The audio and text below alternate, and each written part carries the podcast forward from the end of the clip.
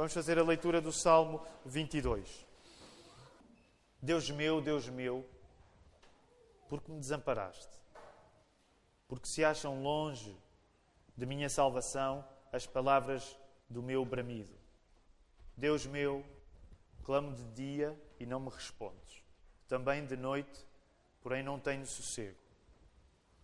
Contudo, tu és santo, entronizado entre os louvores de Israel. Nossos pais confiaram em ti, confiaram e os livraste.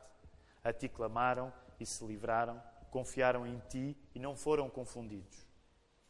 Mas eu sou o verme e não homem, opróbrio dos homens e desprezado do povo. Todos os que me veem zombam de mim, afrouxam os lábios e meneiam a cabeça. Confiou no Senhor, livre-o ele, salve-o, pois nele tem prazer. Contudo, tu És quem me fez nascer e me preservaste estando eu ainda ao seio da minha mãe. A ti me entreguei desde o meu nascimento, desde o ventre da minha mãe, tu és meu Deus. Não te distancies de mim, porque a tribulação está próxima e não há quem me acuda. Muitos touros me cercam, fortes touros de Bazã me rodeiam. Contra mim abrem a boca, como faz o leão que despedaça e ruge. Derramei-me como água, e todos os meus ossos se desconjuntaram. O meu coração fez-se como cera, derreteu-se dentro de mim. Secou-se o meu vigor como um caco de barro, e a língua se me apega ao céu da boca. Assim me deito no pó da morte. Cães cercam-me, uma súcia de malfeitores me rodeia. Trespassaram-me as mãos e os pés. Posso contar todos os meus ossos, e eles me estão olhando e encarando em mim repartem entre si as minhas vestes e sobre a minha túnica deitam sortes. Tu, porém, Senhor, não te afastes de mim. Força minha, apressa-te em socorrer-me. Livra a minha alma da espada e das presas do cão a minha vida. Salva-me das fauces do leão e dos chifres dos búfalos. Sim, tu me respondes. A meus irmãos declararei o teu nome Cantar-te-ei louvores no meio da congregação. Vós que temeis o Senhor, louvai-o, glorificai-o vós todos, descendência de Jacó. Reverenciai-o vós todos, posteridade de Israel. Pois não desprezou, nem abominou a dor do aflito, nem ocultou deles o rosto, mas o ouviu quando lhe gritou por socorro. De ti vem o meu louvor na grande congregação. Cumprirei os meus votos na presença dos que o temem. Os sofredores hão de comer e fartar-se. Louvarão o Senhor os que o buscam. Viver para sempre, viva para sempre o vosso coração. Lembrar-se-ão do Senhor e a Ele se converterão os confins da terra. Perante Ele se prostrarão todas as famílias das nações. Pois do Senhor é o reino. É Ele quem governa as nações. Todos os opulentos da terra hão de comer e adorar. E todos os que descem ao pó se prostrarão perante Ele. Até aquele que não pode preservar a própria vida. A posteridade o servirá. Falar-se-á do Senhor à geração vindoura. Hão de vir anunciar a justiça dele ao povo que há de nascer. Contarão que foi ele quem o fez. Nós lemos este Salmo 22 e não sei se sentem o que eu sinto, mas quando nós lemos este Salmo 22, são tão diferentes as expressões de David dentro do mesmo salmo. São tão diferentes as expressões de David dentro do mesmo salmo que por vezes nós não sabemos bem onde é que isto vai acabar. Por um lado, começamos com uma das expressões mais duras que a Bíblia tem. A ideia de Deus poder abandonar alguém. Por outro lado, a determinada ocasião, o salmo parece afirmar convicção. Depois, volta a um momento onde tudo é perigo e o perigo é descrito através de animais ferozes a ameaçar-nos. Depois, no final, volta ainda a palavras que parecem ser palavras de louvor para todas as pessoas. A gama emocional deste Salmo 22 é tão grande que nós precisamos de nos concentrar na palavra e meditar nela para tirar algum sentido. Porque senão, na pior das hipóteses, quando lemos um salmo destes, Podemos achar hoje, com os nossos olhos modernos, que David era bipolar. Este David não sabe bem o que quer. Começa mal, depois fica bem, depois piora, depois fica eufórico. E por isso eu gostaria que neste estudo, nesta manhã, neste sermão desta manhã, nós pudéssemos dividir o Salmo 22 em quatro partes. Ok? Por isso vamos olhar para o texto, ele é o nosso lugar nesta manhã. Vamos dividir o Salmo 22 em quatro partes. E vamos assumir estas quatro partes como quatro movimentos diferentes que existem no Salmo 22. O primeiro movimento, a primeira parte, encontramos entre o verso 1 e o verso 8. Portanto, olhem para aí, entre o verso 1 e o verso 8. Façam aí eh, mentalmente uma secção. Verso 1 e verso 8. Nessa primeira secção, nesse primeiro movimento, nós vamos falar acerca da relação entre a pessoa e a palavra. Portanto, nesse primeiro grupo, no Salmo 22, dos versos 1 ao verso 8, vamos falar entre a relação entre a pessoa e a palavra. Depois vamos ter um segundo movimento, um segundo grupo, que nós encontramos entre o verso 9 e o verso 18. Façam aí mentalmente um, um grupo, não é? Uma secção entre o verso 9 e o verso 18. Nesta segunda parte, nós vamos falar da relação entre a pessoa e a pancada que a pessoa leva. Então, primeiro grupo, relação entre a pessoa e a palavra. Segundo grupo, a relação entre a pessoa e a pancada que ela leva. Que é a secção onde fala dos bichos que estão para devorar, do medo que o salmista tem, medo esse que é descrito pelo ataque iminente que lhe pode acontecer e que, num certo sentido, lhe acontece. Terceiro grupo, que nós encontramos aí entre o verso 19 e o verso 26. Então, mentalmente, façam aí uma divisão entre o verso 19 e o verso 26. Neste terceiro movimento, nós vamos falar sobre a relação que existe entre a pessoa e o projeto de vida dessa pessoa. Neste terceiro grupo, vamos falar entre a relação que existe entre a pessoa e o seu projeto de vida. O quarto e último grupo, entre o verso 27 e 31. Façam aí uma divisão mental entre o verso 27 e o verso 31. E neste último movimento, neste quarto e último movimento, encontramos o. Uh, vamos falar sobre a relação que existe entre a pessoa e o propósito de todas as coisas. Então, quatro assuntos, quatro movimentos neste Salmo 22 sobre o qual vamos falar. O primeiro é a relação entre a pessoa e a palavra. O segundo é a relação entre a pessoa e a pancada que essa pessoa leva. O terceiro é a relação entre a pessoa e o seu propósito de vida. E o quarto e último, não, desculpem, a pessoa e o seu projeto de vida. E o quarto e último é a relação entre a pessoa e o propósito de todas as coisas. Então, este é o nosso plano para o nosso para o sermão desta manhã. Vamos falar então entre a relação entre a pessoa e a palavra. Vamos colocar aí os nossos olhos entre o verso 1 e o verso 8. Eu não vos vou voltar a ler, mas quero só dar-vos alguns segundos para voltarem a colocar os vossos olhos entre o verso 1 e o verso 8.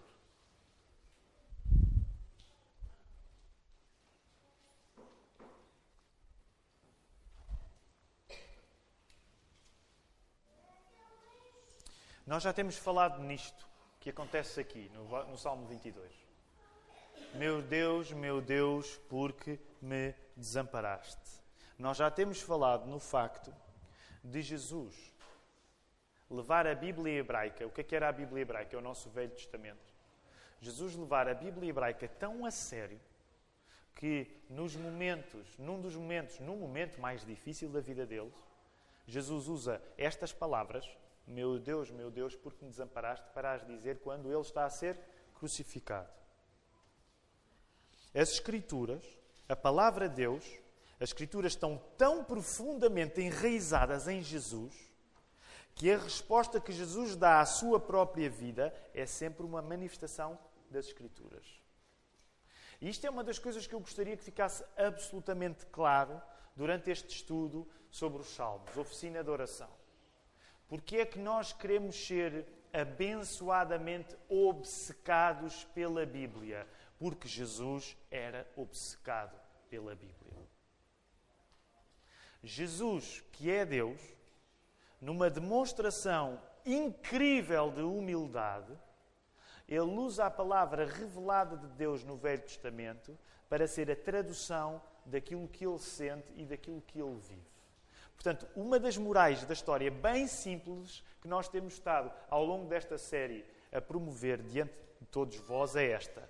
Se Jesus, que era Deus, que era homem também, mas que era homem e Deus, se ele leva a Bíblia a sério ao ponto de se exprimir emocionalmente através da Bíblia, quem é que somos nós para não o querermos fazer? Se Jesus, que é superior à palavra escrita revelada, usa essa palavra escrita revelada para se manifestar aos outros, quem somos nós, como cristãos dois mil anos depois, para não querermos fazer a mesma coisa? Logo, um dos exercícios que nós estamos sempre a sugerir é arranja maneira de teres uma relação próxima com a palavra de Deus. Porquê? Porque Jesus Cristo tinha uma relação próxima com a palavra de Deus. Também é isso que mete o evangélico no nosso cristianismo evangélico. Também é isso que mete o protestantismo no nosso cristianismo protestante. Também é isso que mete eh, eh, o reformado no nosso cristianismo reformado. Nós somos todas estas coisas, usamos todos estes rótulos, porque insistimos na centralidade da palavra por uma única razão: porque Jesus Cristo colocava a palavra no centro. E por isso mesmo, para um cristão, não pode ser diferente. A Bíblia tem de estar em nós e a Bíblia tem de sair de nós. Porquê é que nós estamos aqui hoje, nesta manhã? Para que a palavra entre nós. Qual é, entre nós, qual é o objetivo a partir da manhã e ainda hoje? É que, assim como a palavra entra em nós, a palavra saia de nós. Esse é um dos objetivos. Portanto, se tu és cristão, a palavra tem de entrar em ti para a palavra sair de ti. Porque Jesus deu este mesmo exemplo. Como cristãos evangélicos, nós somos Bíblias com pernas. Devemos ser Bíblias com pernas, de facto. Ah, lá estás tu. Só agora só dizes coisas da Bíblia. É? Essa é uma das lutas hoje, porque numa sociedade como a nossa, tão obcecada pela criatividade e pela autenticidade, nós passamos a vida a citar a Bíblia e parece que não pensamos por nós próprios. Mas deixem-me dizer, acreditar que a Bíblia é a palavra de Deus e não usar a Bíblia para ser a maneira como eu me exprimo, isso, isso, isso é que não faz sentido nenhum. Se eu acredito que a Bíblia é a palavra de Deus e não a uso para ser o alfabeto com que eu me exprimo, então eu é que não estou a ser inteligente aí. Por isso mesmo, nós não temos problemas com a acusação. Ah, este só sabe papaguear a Bíblia. Pudera, se Jesus, que era Deus, o fazia, só pode querer dizer que a melhor criatividade que eu possa exprimir, a melhor autenticidade que eu possa exprimir, não é eu inventar as minhas próprias palavras, mas é usar a Bíblia como aquilo que eu exprimo, como aquilo que eu sou. Nós não temos alternativa em sermos uh, Bíblias como pernas, porque quando olhamos para Jesus, vemos que até nos momentos mais difíceis da vida de Jesus, e devemos aplicar isso à nossa, Jesus usou as palavras de Deus para exprimir esses mesmos momentos. Deus meu, Deus meu, porque me abandonaste, porque me desamparaste. Eu acho que esta é, da, é para mim, é a pior frase da Bíblia. Se não é pior, é seguramente das piores. É das piores coisas que a Bíblia pode dizer. Implicar a ideia que Deus nos abandona. Houve coisa que Jesus tenha dito na sua vida que tenha sido pior do que esta? No entanto, até no extremo da angústia que Jesus sentia, ele sabia que a melhor tradução para a sua tristeza era usar a palavra de Deus. O exercício para ti esta manhã é: a Bíblia é tão importante para ti ao ponto de dar-te o alfabeto com que tu exprimes a tua angústia. Vou voltar a repetir. A Bíblia é tão importante para ti ao ponto de a Bíblia ser o alfabeto com que tu exprimes a tua angústia. E não sendo um título de sermão muito animador, este é o título do sermão de hoje: O Alfabeto da Angústia. A Bíblia é importante para ti ao ponto de quando tu vais exprimir o pior que sentes, tu usas a linguagem da Bíblia. É que Jesus fez isso. Quando Jesus teve de exprimir o pior que sentiu, ele usou a linguagem da Bíblia. E ele era a palavra encarnada, coisa que nenhum de nós somos. Ele era a palavra encarnada e usou a palavra escrita. A Bíblia tem essa importância para nós, de quando nós somos tristes, nós usamos a linguagem da Bíblia para exprimir essa tristeza.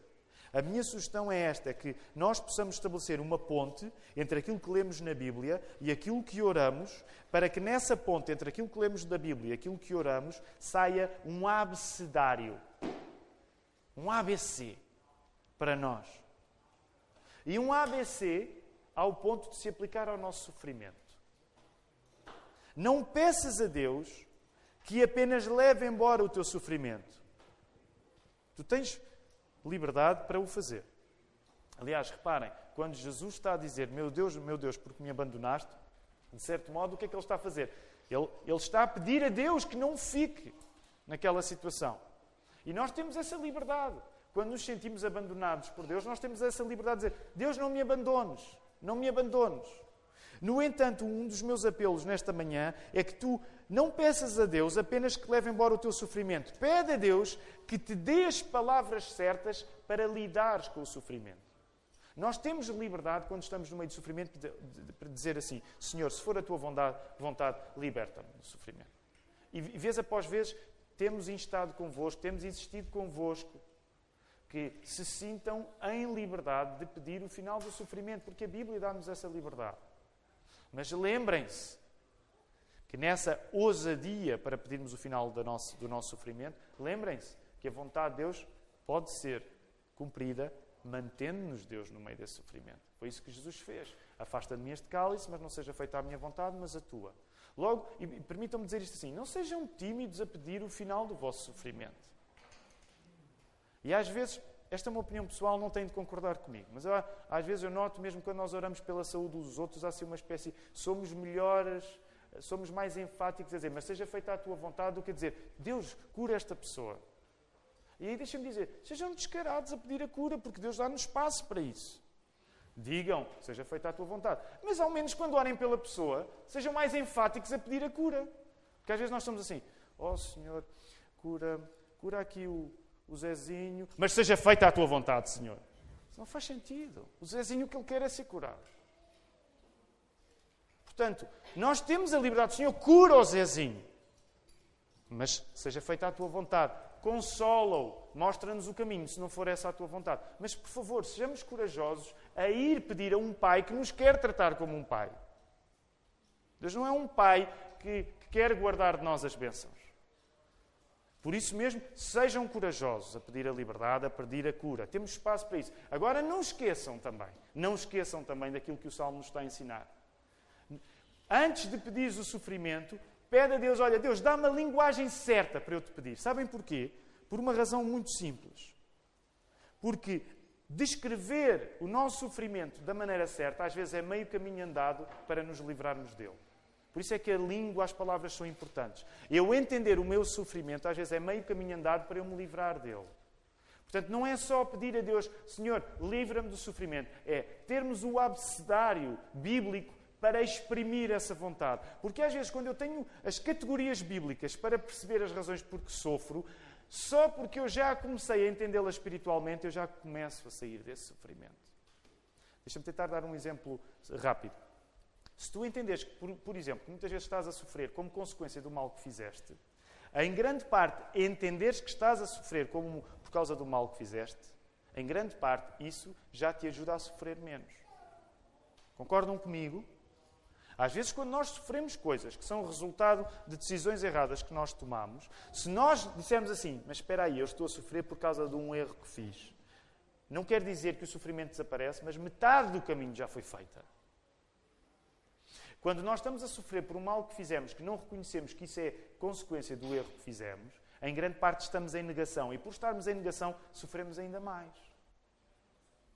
Por isso mesmo é que é importante usar a linguagem da Bíblia para entender o sofrimento pelo qual nós estamos a passar. Agora, Jesus sofreu e não sofreu por mal que fez. Jesus sofreu sem ter feito mal nenhum. E ainda assim ele teve a humildade de usar a linguagem da Bíblia. Como é que nós podemos ter a ousadia de não fazer a mesma coisa? Este é o primeiro ponto nesta primeira relação. O exercício, tomem nota aqui, o exercício aqui é precisamente este. Cria uma ponte entre a palavra de Deus, a Bíblia, e a oração, para que nessa ponte tu arranjes a linguagem certa para falares daquilo que te faz sofrer. Vou voltar a repetir. Este é um dos exercícios. Tomem nota. Cria uma ponte entre a tua vida de oração e a tua leitura da Bíblia para que dessa relação tu possas ter a linguagem certa para compreenderes as razões por que sofres. Segundo ponto, rápido, vamos acelerar. Perdi muito tempo no primeiro, quero uh, que possamos acelerar um pouco. Na segunda secção, verso 9 e 18. Por favor, olhem, coloquem os vossos olhos no verso 9 e o verso 18. entre o 9 e o 18. Aí é a relação entre a pessoa e a pancada que a pessoa leva, não é? Porque é nessa altura que, que David vai dizer, sobretudo a partir do verso 12, os touros que o cercam. Reparem bem, há uma descrição, deixem-me usar esta expressão, de uma surra, surra, de uma pancada que muitas vezes nós levamos nas circunstâncias que vivemos. Se é certo que o facto de sermos amamentados reflete o cuidado divino na nossa vida, verso 9. E como vocês já viram, ainda hoje voltamos a ler o Salmo 8, a amamentação de facto é uma coisa com uma certa importância na Bíblia, não é? E ela aparece sempre como um sinal de cuidado, cuidado divino. E, e aqui lá está David a lembrar-se é? Tu preservaste-me no seio da minha mãe. Se é certo que o facto de David ter sido amamentado pela sua mãe é resultado do cuidado divino na nossa vida, por outro lado, a partir do verso 12, há touros que cercam David, há leões que rugem à volta dele. E ainda mais, o narrador encontra-se desidratado, aí no verso 15.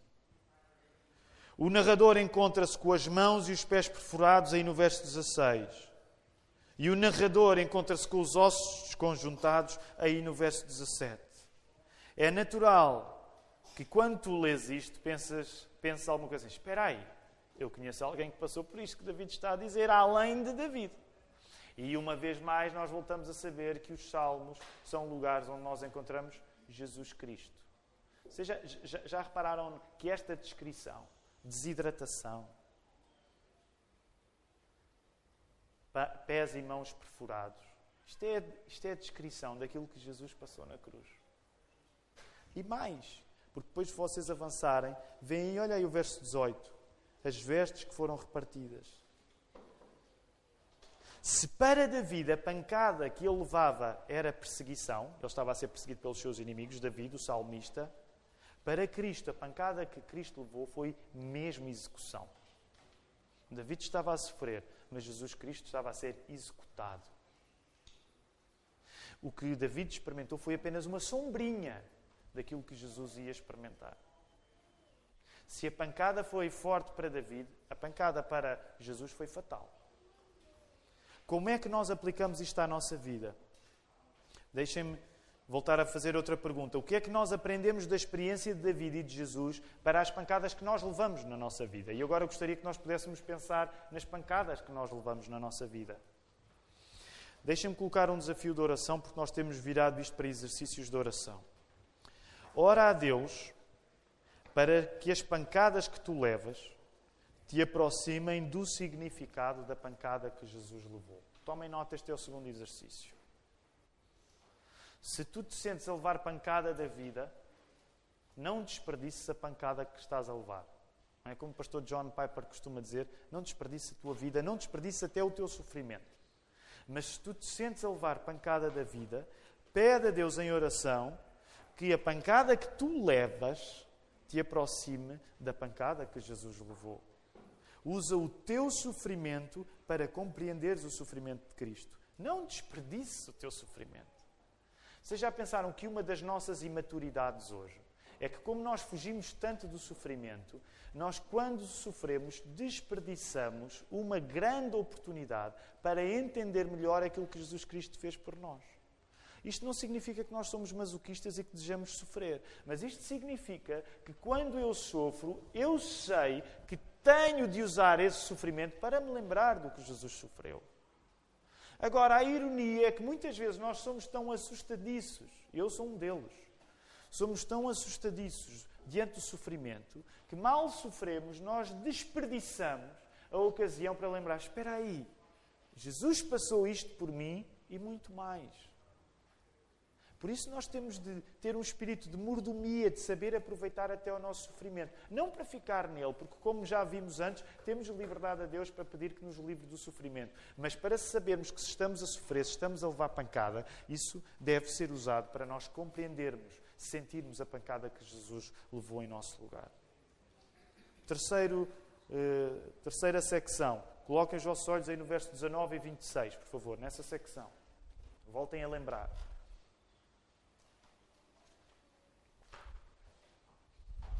Entre o verso 19 e 26, nós somos levados à relação entre nós, a pessoa, e o seu projeto de vida. Os teus sonhos, os teus objetivos. Okay? Vamos pensar na relação que tu tens com os teus sonhos, com os teus objetivos. E aí, entre o verso 19 e 26, temos muito para aprender. Há um projeto de vida para quem sofre confiando em Deus. Há um projeto de vida para quem sofre confiando em Deus. Não se esqueçam que o sofrimento é um dos elementos incontornáveis deste salmo. Acontece que há um projeto de vida. Isto, isto devia encher-nos de esperança, porque quer dizer que quando eu sofro, o, o, o meu sofrer não é um beco sem saída. Eu tenho um projeto de vida quando eu sofro. O, o sofrimento na vida do, do cristão não é um game over. Por isso mesmo, reparem, depois de David ter exprimido com linguagem bastante animal, com, a bicharada toda que, o quer, que lhe quer fazer mal, depois de ele ter descrito o sofrimento desta maneira, ele tem um projeto de vida para o seu sofrimento. Ele não se rende ao seu sofrimento. E reparem, esse projeto de vida para quem sofre confiando em Deus é inspirar essa confiança em Deus junto das pessoas à nossa volta. Quando tu sofres, tu tens um objetivo para o teu sofrimento. Sabes qual é?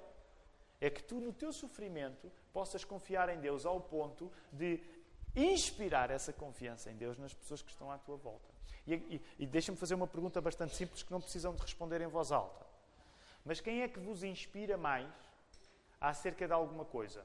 Uma pessoa que foi poupada de trabalhos, de sarilhos, de sacrifícios e que vos diz assim: epá, ó oh, Tiago, acredita. E portanto, esta pessoa que está a dizer, acredita, vai em frente. E ela nunca teve que passar por sacrifícios, nunca teve que passar por problemas, nunca passou por nada grave. Essa pessoa inspira-vos muito ou inspira-vos mais a pessoa que passou por problemas, por sacrifícios, por grandes dificuldades e que diz assim: Tiago, acredita, vai em frente. Quem é que vos inspira mais?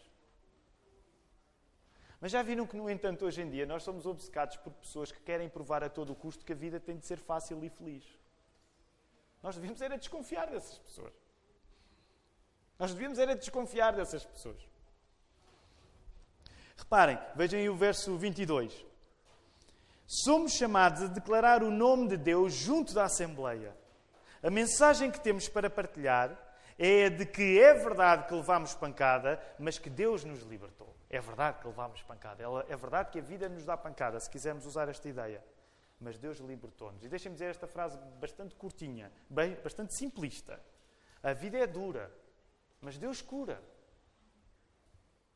E eu não me quero perder muito aqui, porque muitas vezes eu tenho usado esta, este é assim um, uma daquelas ênfases do meu coração e geralmente eu exagero um pouco nas coisas que são do meu coração.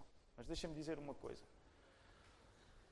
Precisamente por causa destes modelos. Quem é que vai ser o modelo? Aquele modelo que te quer provar que a vida é sempre feliz e fácil? E eu sei que a Bíblia não usa propriamente esta expressão. Mas uma das coisas que nós, como cristãos, temos de saber é que a vida é dura. Vocês já me têm ouvido a dizer isso. A vida é dura. Se vocês estão a educar os vossos filhos numa coisa contrária, vocês estão a enganá-los. Vocês estão a tornar a vida deles pior. Deixem-me, para os pais, encorajar-vos isso. Eu também, eu e a Ruth cometemos muitos erros nisto. Mas deixem-me dizer, não eduquem os vossos filhos a achar que a vida é fácil. É mentira. Vocês só vão estar a prejudicar a vida deles. Porque quando eles tiverem de lidar com o sofrimento, vocês ensinaram-lhes que a vida é fácil e de que eles têm de sempre procurar a felicidade. Isso é mentira. O Salvador deles não pôde viver assim. Como é que tu ensinas os teus filhos num evangelho contrário àquilo que o teu Salvador teve de viver? A vida é dura.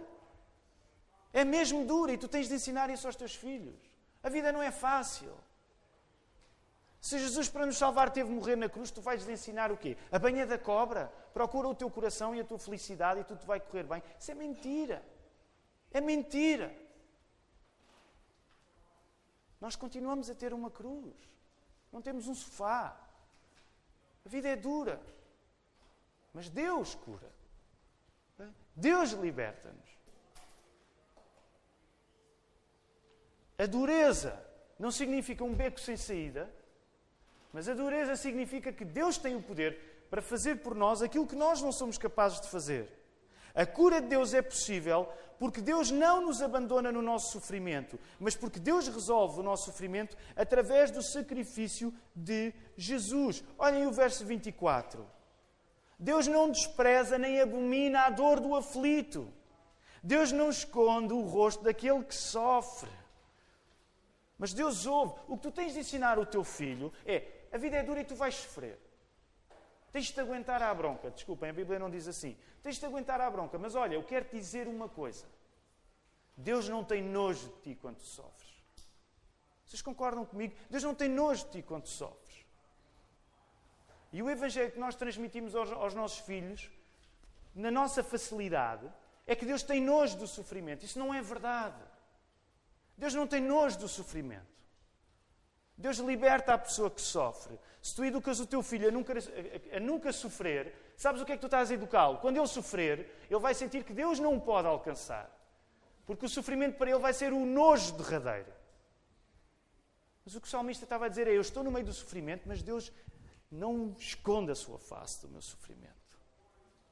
Por isso, aquilo que era maldição em Cristo pode ser bênção. Ele está lá a levar o pior que o mundo lhe pode dar. Mas ele sabe, ele sabe que Deus não esconde o rosto daquele que sofre. Ele pode dizer: Não me abandones, Deus, porque eu sinto-me abandonado. Mas ele sabe que Deus não esconde o rosto daquilo que, daquela pessoa que sofre. Logo, o meu desafio para, para nós esta manhã é: o sacrifício para ti não é uma sina, é uma solução. Porque Jesus se sacrificou, tu podes fazer o mesmo pelos outros. E deixa-me só terminar esta parte na questão da educação. É isso que tu tens de ensinar aos teus filhos. É que eles têm de sacrificar. Sabe, sabem porquê? Porque Jesus sacrificou. É isso que tens de transmitir. Filho, isto é difícil. Caleb, isto é difícil. Joaquim, vocês sabem, isto é difícil. Maria, Marta, para já, o sofrimento que é terem-me como pai, não é que é logo um sofrimento difícil. Eu nem falo da Ruth como marido, mas pronto. Mas percebem, o que vocês têm de dizer é: é difícil, mas vocês podem sacrificar, porque Jesus se sacrificou. E quando vocês se sacrificam, vocês sabem que Deus está convosco. Deus não vos está a tratar mal.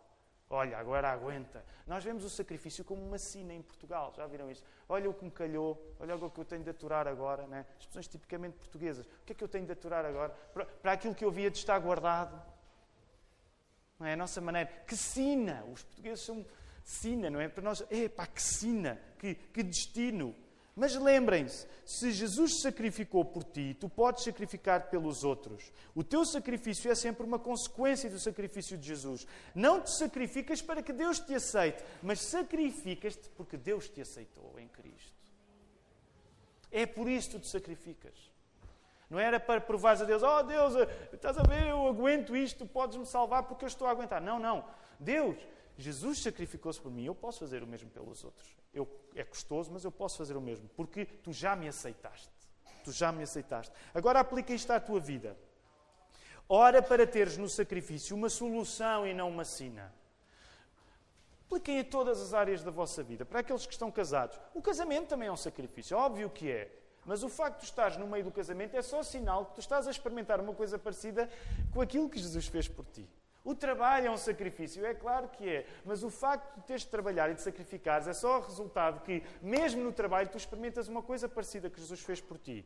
As amizades são coisas difíceis, claro que sim, são sacrifícios, mas o facto de teres amizades difíceis significa que podes experimentar aí aquilo que Jesus fez por ti. O estudo é um grande sacrifício, claro que é, mas o facto de estares a estudar com sacrifício é só o resultado que tu estás a experimentar no estudo aquilo que Jesus fez por ti também todas as áreas da tua vida, tu podes conciliar o sacrifício como uma coisa boa. Terceiro desafio: pede a Deus que te concilie com a necessidade de te sacrificares. Porque essa necessidade é resultado de uma coisa boa e não de uma coisa má. E a coisa boa é que Jesus sacrificou-se por ti. Por isso, tu podes olhar para o sacrifício como uma coisa boa e não como uma coisa má. Ora a Deus a pedir que te concilie com a ideia de sacrifício. Custa? Claro que custa. Tudo o que é bom na vida custa. Tudo o que é bom na vida custa. A tua salvação custou o sangue de Jesus. Por isso, o melhor da tua vida custa. Mas isso é sinal que Deus não tem nojo de ti, que Ele te vai acompanhar na dificuldade que tu vives. Quarto e último ponto, a relação entre a pessoa e o propósito de todas as coisas. Uh, coloquem, por favor, os vossos olhos entre o verso 27 e 31, para terminarmos.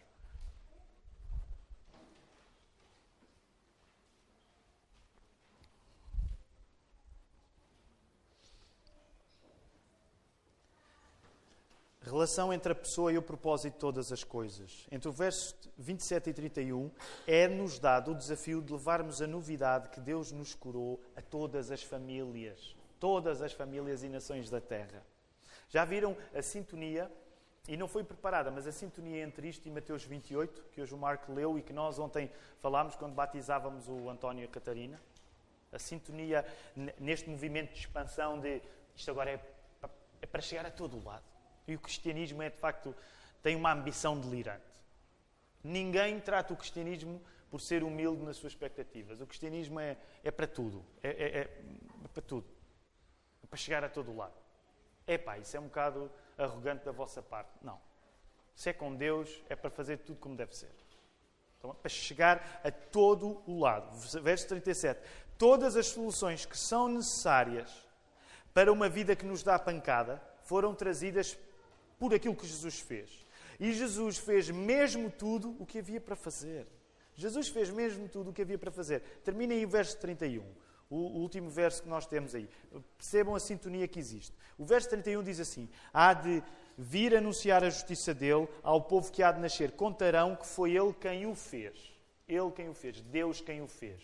Deus fazer. Agora percebam a sintonia que existe entre essa afirmação de ser Deus quem faz e aquilo que o Evangelho de João diz no capítulo 19, verso 30, quando diz, o Evangelho de João, que Jesus disse na cruz, o Marco pregou sobre isto no sermão de, de Páscoa, está consumado. Eu faço tudo o que é preciso fazer. Reparem em sintonia. Salmo 22, 31. Foi ele quem o fez. E Jesus diz: Está feito. Está feito, está consumado. O propósito de todas as coisas está garantido em Cristo. Agora aplica isto à tua vida. E é aqui que eu quero terminar, enquanto chamo os músicos para poderem vir à frente e terminarmos com o último cântico. Quero aplicar isto à vossa vida. Tomaram nota dos três exercícios anteriores? Okay? Lembram-se deles ainda? Primeiro exercício, segundo exercício e terceiro exercício. Quero deixar-vos um último exercício, um quarto. Aplica isto à tua vida colocas o propósito de todas as coisas dependente daquilo que tu vais fazer ou dependente daquilo que Jesus fez. Quando tu olhas para as grandes metas na tua vida, tu achas que elas vão acontecer por tua causa, porque tu as vais fazer, ou por causa de Jesus as ter feito. Reparem, se achares que aquilo que precisa de ser feito vai depender da tua capacidade de o fazer, se tu achares que aquilo que precisa de ser feito vai depender da tua capacidade de o fazer, vais viver entre um extremo de te sentires incapaz. Se tu achares que aquilo que precisa de ser feito depende da tua capacidade de fazer, tu vais andar entre dois extremos. Um é que quando as coisas não são feitas, tu vais te sentir incapaz. O outro extremo é que quando as coisas são feitas, tu vais te sentir arrogante.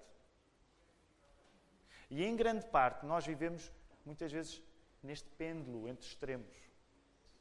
Se a coisa não acontece, eu sinto-me incapaz. Se a coisa acontece, eu encho o peito e sou maior orgulhoso por aquilo que fiz. Agora reparem, as duas faces pertencem a uma moeda errada. Que é eu achar que aquilo que precisa de ser feito vai depender da minha capacidade de o fazer. E um cristão não acha isto. O cristão acha que aquilo que precisa de ser feito envolve-nos a nós, é verdade, sem dúvida que nos envolve a nós, mas depende daquilo que Jesus fez e não daquilo que eu vou fazer a seguir. O caminho cristão não é nem da incapacidade, da autocomiseração, porque depois o extremo é, se nós achamos que, que aquilo que precisa ser feito depende de nós e a coisa não nos corre bem, o pior é a autocomiseração. E o que não falta entre nós é autocomiseração. É, eu já tenho dito isto aos irmãos, é dos demónios que mais me tenta. Que é quando eu não consigo fazer bem alguma coisa, a culpa é quem? É do Tiago? Claro que não. A culpa é dos outros. Eu até conseguia, mas olha, aquele tramou-me ali, aquele tramou-me lá. Eu tenho sempre uma escapatória para não ter feito aquilo que devia fazer. Porque erradamente estou a deixar aquilo que devia ser feito dependentemente da minha capacidade. Por outro lado, se me corre bem, eu sou arrogante porque acho que aquilo que fez, o que precisava de ser feito, foi a minha capacidade de fazer. E o caminho do cristão não é uma coisa nem outra. Tu não tens nem de sentir em autocomiseração, nem em arrogância. Tu tens de sentir que é a graça de Deus na tua vida, graças ao sacrifício de Jesus, que te vai dar capacidade de falhar e de atingir. E quando falhas, permitam-me dizer isto com cuidado: falha para a glória de Deus. Falhei para a glória de Deus. Não consegui melhor. Para a próxima vou falhar melhor, como dizia o Samuel Beckett. É? Fail better. Para a próxima vou falhar melhor. Mas foi para a glória de Deus. Mas quando tu acertas, foi para a glória de Deus. Tu vais poder falhar e ser abençoado no falhanço. David está no meio de falhanços. Tu vais poder falhar e ser abençoado no falhanço e vais poder ser bem sucedido e ser abençoado quando és bem sucedido.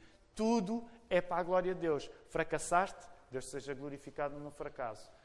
Triunfaste, Deus seja glorificado no teu triunfo. O caminho cristão não é nem de incapacidade nem de arrogância. Ora para que Deus te mantenha sabendo e vivendo em função de Cristo ser a pessoa que garante que tudo o que precisa de acontecer acontece mesmo. Repito esta frase e termino.